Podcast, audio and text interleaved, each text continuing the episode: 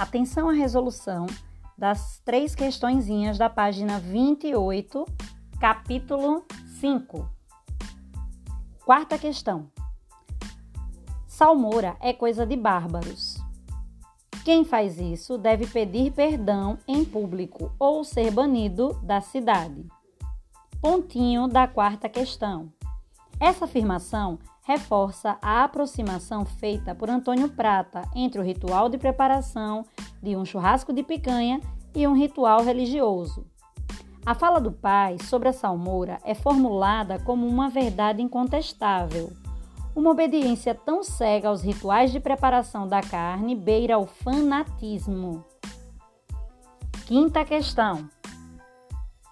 Quando experimenta a picanha fatiada, o cronista vê caírem por terra todas as suas crenças e convicções a respeito do preparo desse tipo de carne, porque é obrigado a reconhecer que a picanha fatiada, feita à moda argentina, estava melhor e mais saborosa do que qualquer outra que ele ou a sua família já tivessem assado na vida. Essa constatação provoca a crise do cronista porque abala todas as crenças que tinha sobre o preparo desse tipo de carne. Sexta e última questão.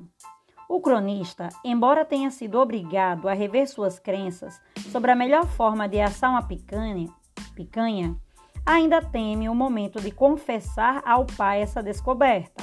O fato de o desfecho do texto anunciar a conclusão do processo de conversão de Antônio Prata o autor fará uma picanha fatiada à moda argentina, intensifica o caráter humorístico do texto.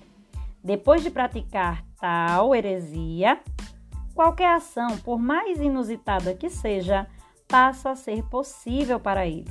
Adotar um corte de cabelo moicano, entrar em um curso de rumba ou começar a praticar alpinismo. Bons estudos a todos!